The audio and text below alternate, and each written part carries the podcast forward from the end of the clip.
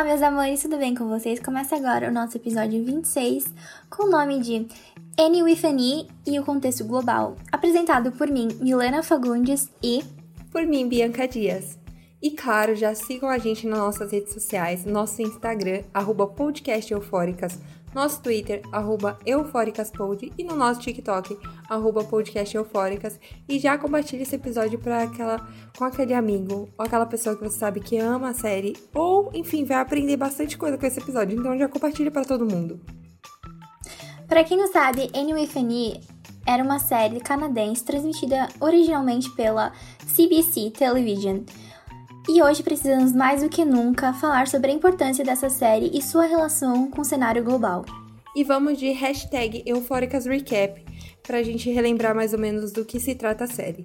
Então, em grande resumo, essa série vai contar a história da jovem órfã Anne, né, que após sofrer diversos abusos no orfanato em que vivia, ela é enviada por engano para um casal de irmãos que são senhores de idade, que é o Matthew e a Marilla. A série foi baseada no livro Anne of Green Gables, da autora Lucy Maud Montgomery. Outro ponto importante principal para o nosso episódio é entender que Anne, interpretada pela atriz Amy Beth, é uma menina à frente de seu tempo. Ela vai falar sobre bullying, feminismo, identidade, homofobia, racismo. O seriado se passa durante 1890, em meados do século XIX. Só para vocês terem uma noção, os amigos e também alunos da escola em que a Anne estudava, eles decidiram abrir um jornal escolar e distribuí-lo na cidade de Green Gables. E por conta de uma coluna de opinião feita pela Anne especificamente, mas também com a ajuda dos alunos, os cidadãos se revoltam e pedem para parar de fabricar e distribuir esse jornal. Ou seja, não tem liberdade de imprensa, não tem liberdade de de voz, né? Mas assim, é, Annie e Fanny é uma série muito, muito completa, que fala sobre muitos assuntos. E é uma série que, às vezes, só de você olhar a capa, você não, não vai pegar tudo isso, sabe? Então, assim, assistam. É muito importante a série, ela é muito, muito legal. E, basicamente, também complementando, essa coluna que a Anne fez, né, junto com alguns alunos, falam sobre o direito das mulheres em poderem escolher quando e como vão se casar, é, falando sobre as mulheres terem essa liberdade de escolha, de decidirem os seus futuros.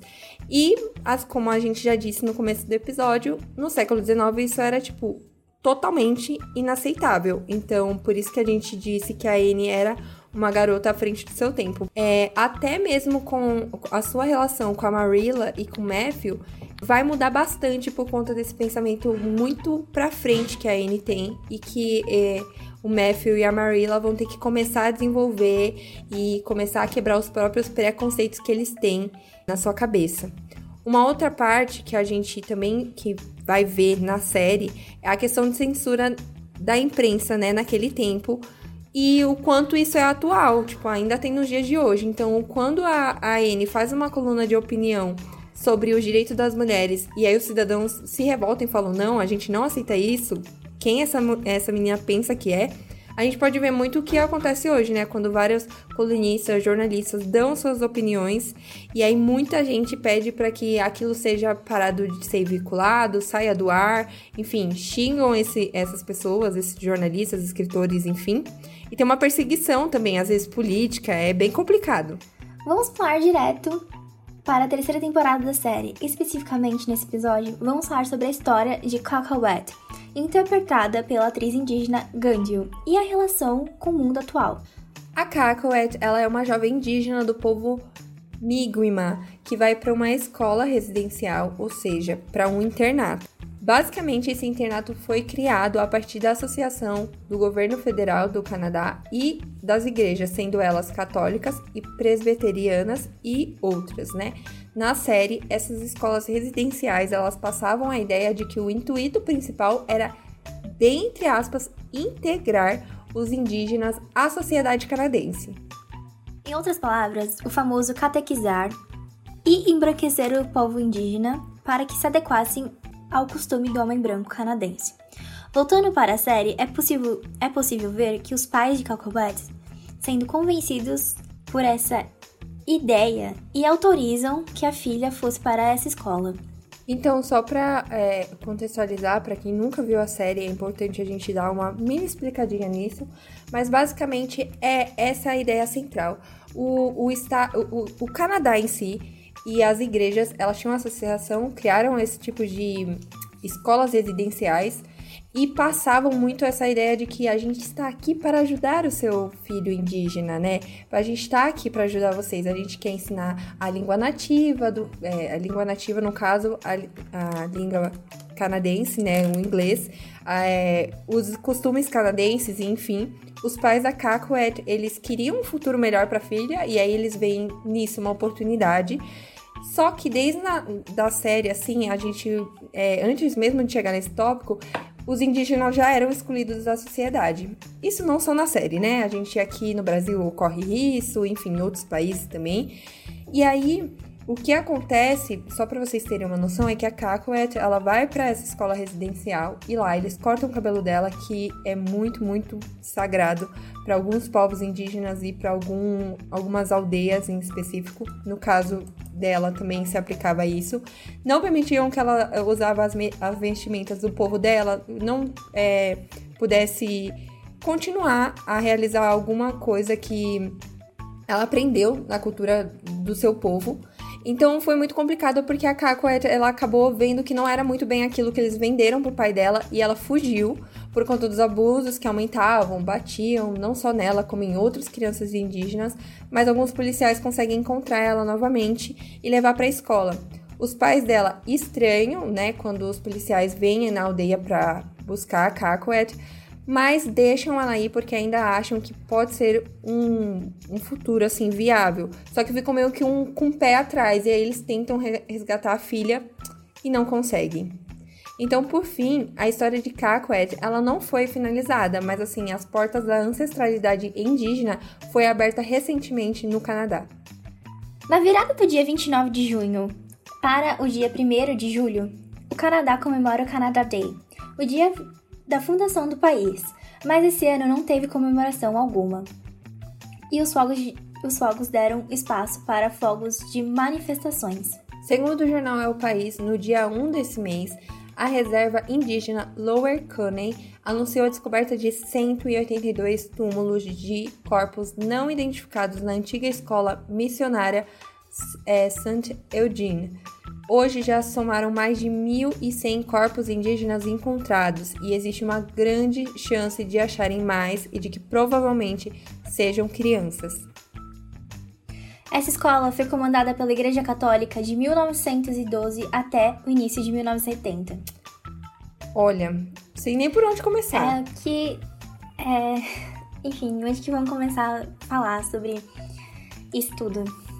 É, a gente pode ver que isso é claramente um genocídio, não só cultural, mas também contra a população indígena do Canadá. Sim, com certeza. E isso é muito triste porque esse genocídio não só rola lá, como também rola aqui no Brasil e todos os países que foram é, colonizados.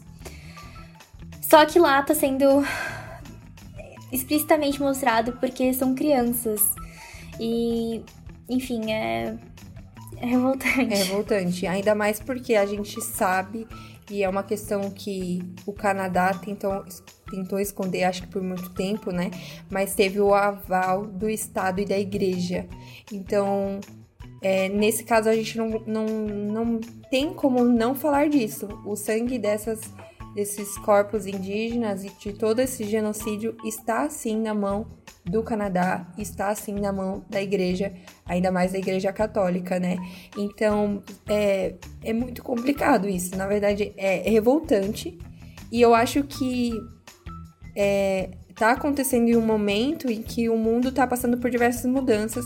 Eu fico feliz que estejam tendo essas manifestações, que é, a cobertura midiática esteja agindo né, a favor desses indígenas, desses povos que por tanto tempo, gente, em 1912, sabe?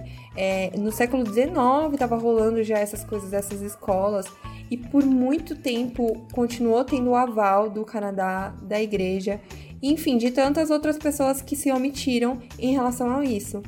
Então, hoje, foram mais de 130 é, internatos financiados pelo governo canadense durante o século XIX ao século XX.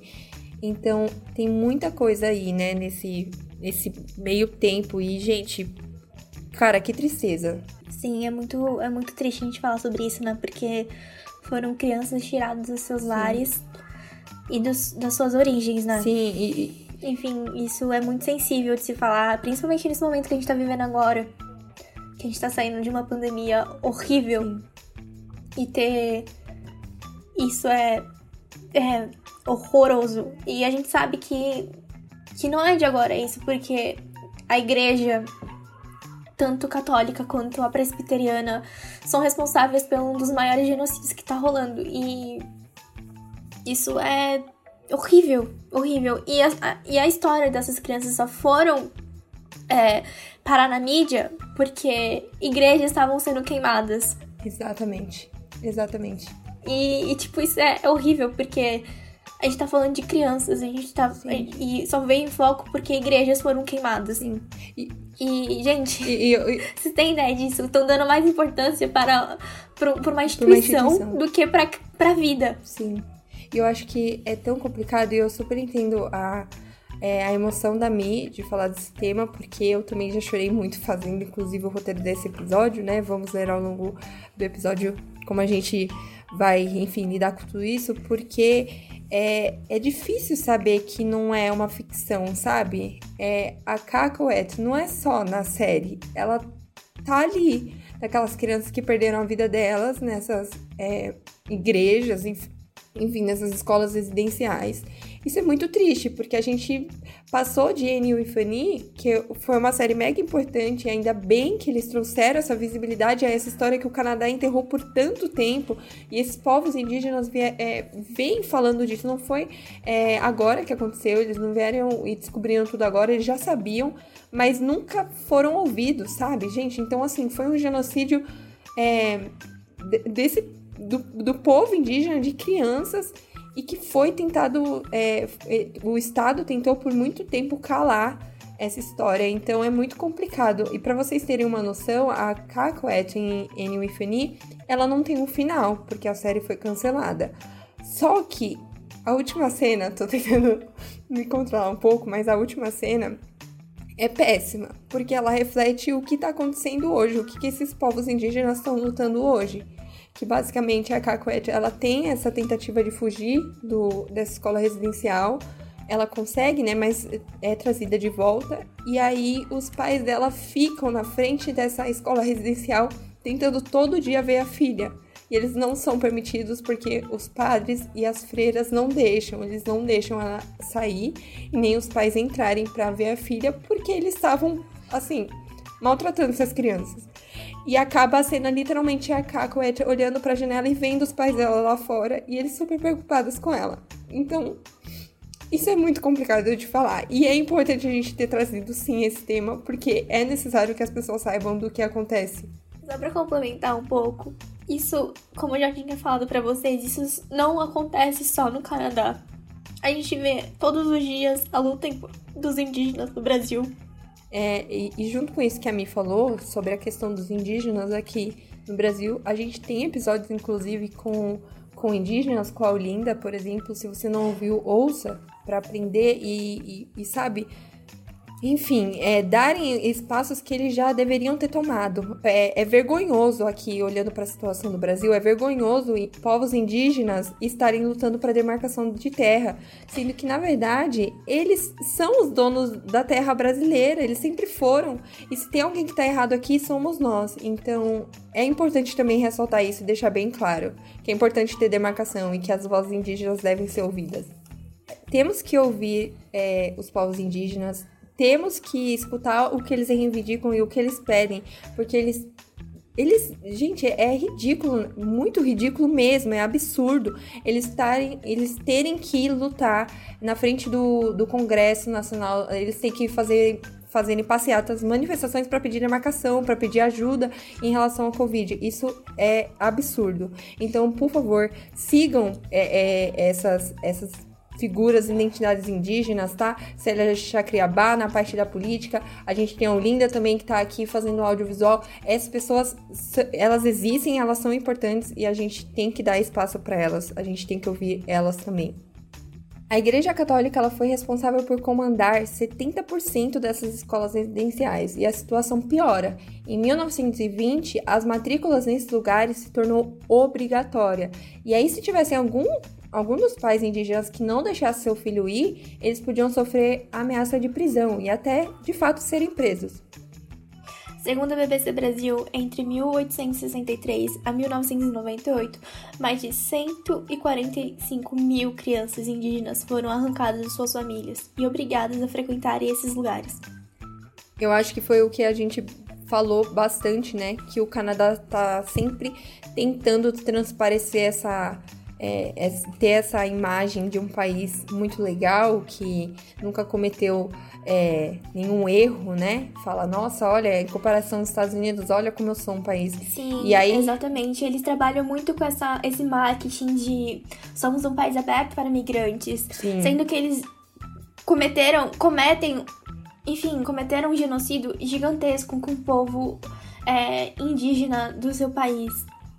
Isso é muito problemático, gente, porque por trás dessa, desse marketing todo, existem milhares de vidas perdidas. E ninguém fala sobre isso. Ninguém, ninguém fala, fala, sobre, sobre isso. isso. Exato. E, e, a, e a questão é que, além dessas crianças é, serem arrancadas né, à força de suas famílias, e quando a gente fala arrancadas, não, não é exagero, é, elas também eram proibidas, como a gente até falou um pouquinho em relação a Cacoet, elas eram proibidas de falar suas línguas nativas, de praticar sua cultura, elas sofriam abusos físicos, sexuais, e fora que esses é, fatores também levaram à morte, né? Foram alguns dos motivos pelo qual essas crianças é, acabaram falecendo. E também eles não eram, é, não tinham alojamento higiênico, né, com segurança, enfim, questões básicas eles não tinham. E, e, segundo a BBC Brasil, em 1945 a taxa de mortalidade de crianças nos internatos era quase cinco vezes maior do que a de crianças e outra, de outras crianças canadenses. É, na década de 1960 a taxa ainda era o dobro. Então assim, gente, foi um genocídio e é preciso que haja o quanto antes uma reparação histórica, porque infelizmente trazer essas crianças de volta não é possível. Isso é muito triste, mas é, é, o mínimo, o mínimo que o Canadá deveria fazer é, sabe, auxiliar esses indígenas, eles deveriam estar sabe, com isso, essa história nem era para ter sido escondida embaixo dos panos, então isso é muito complicado. Desde maio, túmulos de crianças indígenas vêm sendo descobertos. Em 2015, foram encontrados em um dos maiores internatos, o Kamloops, que fica na Colômbia Britânica. E aí, o que o Canadá ou as autoridades têm a dizer? De acordo com o G1, o primeiro-ministro do Canadá, Justin Trudeau, ele disse que as descobertas, abre aspas, nos obrigam a reconhecer e a refletir sobre as injustiças históricas e contínuas que os povos indígenas enfrentam. Fecha aspas. Já o Papa Francisco disse que recebeu essa notícia de forma dolorosa, mas ele não se desculpou em nome da Igreja Católica. Olha, o Justin é, Trudeau, ele fez o mínimo, né? O mínimo era ele vir a público e falar isso. E ele, conforme as manifestações foram ocorrendo, e a minha até citou, tava, é, começaram a rolar uma queima, né, em massa de diversas igrejas. E aí ele falou: ah, gente, veio, ele veio a público, teve a coragem de vir a público e falar: ah, gente, não é bem por aí. Mas é muito complicado, né? Porque todas essas vozes indígenas sempre foram é, silenciadas.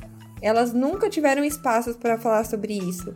E nunca o Estado deu um retorno, enfim, não sei o que o Estado poderia fazer, não sei o que o Canadá poderia fazer. Eles, eles que lutem para entender o que, que eles poderiam fazer por essas famílias que perderam seus entes queridos. Mas assim, e aí ele veio a público e falou: ah, gente, não, queimar a igreja não é bem por aí. Tipo, pelo amor de Deus, né? Sinceramente, se fosse para falar isso, era melhor nem ter vindo à mídia, nem ter vindo a público. É, eu nem vou falar do Papa Francisco porque é muito revoltante que um líder de uma igreja não se desculpe por um erro feito pela própria igreja que ele representa. Sim. Isso é muito doloroso, não só para o povo indígena, mas. Enfim, para essas crianças que perderam suas vidas na mão dessa instituição. Sim, totalmente. E foi uma coisa que também a Mi falou que existem sim é, é, muita gente falando é, dessa possibilidade, que é a possibilidade de que essas é, a queima dessas igrejas, né? Por isso que esse assunto também chegou ao Papa Francisco. Também não vamos ser ingênuos aqui, aqui, né? Lógico que a notícia começou a rodar o mundo todo, mas com certeza é, a queima das igrejas foi um agravante para que chegasse a ele para ele poder se pronunciar. Tem muitas teorias que falam, muitas pessoas estão dizendo que a queima de igrejas, na verdade, são pessoas da própria igreja queimando elas para não terem provas, documentos ou afins para é, juntar nessa investigação, né? Queima de arquivo. É, queima de arquivo, o famoso queima de arquivo aqui. Então, se torna mais complicado ainda. E é uma questão de reparação histórica e uma questão de genocídio. A gente está falando de milhares, milhares de mortes. E não só eh, foram crianças, mas também adolescentes. É, é inaceitável o que está acontecendo. E aí vocês perguntam, ah, esses casos só vieram ao público agora? Não, eufórico. Segundo a BBC Brasil, em 2008, o governo canadense pediu desculpas formalmente por esse sistema que foi criado, né? Esse sistema de internato. Outro ponto que que foi criada uma comissão através de um acordo entre o governo e as nações indígenas, o Centro Nacional para a Verdade e a Reconciliação, reconhecendo que essa prática equivaleu a um genocídio cultural. O relatório publicado por essa comissão em 2015 é, fala do descaso e a cumplicidade entre o governo e as igrejas na perpetuação dessa prática ao longo dos anos. As investigações ainda continuam e a liderança indígena afirma que até o final do mês de junho e julho, um relatório sobre os casos será feito e divulgado. E para finalizar, vocês podem estar se perguntando por que, né, assim, voltando um pouquinho lá pro início do nosso episódio falando da série Anime Funny, por que, que a série foi cancelada, né, Eufóricos? Questões empresariais mesmo, né? Ah, igual a Mi tinha falado, a CBC Television era responsável pela é, distribuição da série, então ele, é, esse a CBC, ela viu que a Netflix estava crescendo bastante por conta da série, está sendo distribuída por eles, né, agora pela Netflix, e aí a CBC não estava notando esse crescimento industrial para eles. Então eles não curtiram esse essa questão e falaram, ó, oh, é isso, vamos estar tá cancelando o Enil e Funny. E parabéns, nota dó, né, CBC, porque era uma série muito boa, inclusive é uma questão que muita gente cri critica hoje em dia, que é a Kakuet, ela não ter uma, um final da história dela. Ficou tudo, todo mundo meio que da série teve um finalzinho ali, né? A gente meio que entendeu para onde que os personagens iam, mas a Kakuet não teve junto com a família dela. Então também é uma questão que, enfim, é complicado em todos os aspectos, mas a gente achou muito importante trazer esse tema para vocês. É, só colocando um adendo aqui, que depois que saíram essas notícias sobre os corpos das crianças indígenas, foi muito ligada à série Anyway Fenina que a gente Sim. falou. É, enfim. É isso, né? É isso. E, e a gente quer exatamente mostrar para vocês que às vezes vocês falam, nossa, mas eu nem aprendi sobre isso na escola, ninguém nunca me disse ninguém nunca me contou sobre isso no Canadá, eu vi agora na notícia, ou enfim, eu vi agora com a série. E tudo bem, sabe? A gente também quis trazer um episódio que a gente mostra para vocês que uma série tá falando desse assunto e que importância falar desse assunto, sabe? Às vezes você não conheceu por livros, mas tem uma série ali que de fato se embasou em fatos históricos, fatos reais, infelizmente. E ela mostrou e transpôs isso tudo numa série. Então é muito importante a gente ter, é, conseguir fazer essa conexão entre é, a série e questões atuais e globais, né? É, a gente espera que o, depois desse episódio vocês consigam assistir, inclusive, a série. E é isso. Então vamos para o nosso Eufóricas Recomenda, que é assistir a série Annie with Annie, que está disponível na Netflix. E depois vir aqui comentar com a gente o que vocês acharam. É, e também tem os livros que é Anne de Green Bales. E é isso, gente, que são incríveis também. Então, é isso, eufóricos. Esse foi o episódio. Desculpa a emoção. Exato, desculpa a emoção, mas a gente achou que era um episódio que merecia sim o nosso espaço e merecia ser contado e merecia, enfim, que vocês também ouvissem e comentem sobre esses casos. Não deixem tudo ser em vão, não só dos povos indígenas canadenses, tá? Aqui no Brasil também tem diversos povos, diversas etnias lutando para ter um mínimo de espaço, né? é, não só em questões territoriais, em questões de vozes em lugares né, políticos, é, educacionais, saúde, ciência, enfim, eles estão em todos os lugares, então ouçam esses povos que eles têm muito a ensinar pra gente. E é o mínimo, o mínimo que a gente pode fazer por eles é compartilhar essa informação e apoiá-los na causa que eles estão lutando. Então é isso. Esse episódio é um pouco mais sério, mas a gente espera que vocês tenham gostado. Então fiquem atentos para os próximos episódios. Sigam nosso Instagram, o arroba podcast eufóricas, nosso Twitter, arroba eufóricaspod. Gostou? Tem alguma dúvida? Crítica construtiva? Manda pra gente por lá, porque ainda vão ter muitos assuntos que vão causar euforia na gente. E é isso. Bora pros créditos. Roteiro, Bianca Dias, Sonoplastia, Milena Fagundes, capa do episódio, Riley Dias, intro, Labyrinth, Still Don't Know My Name. E até a próxima. Até a próxima, gente. Lord.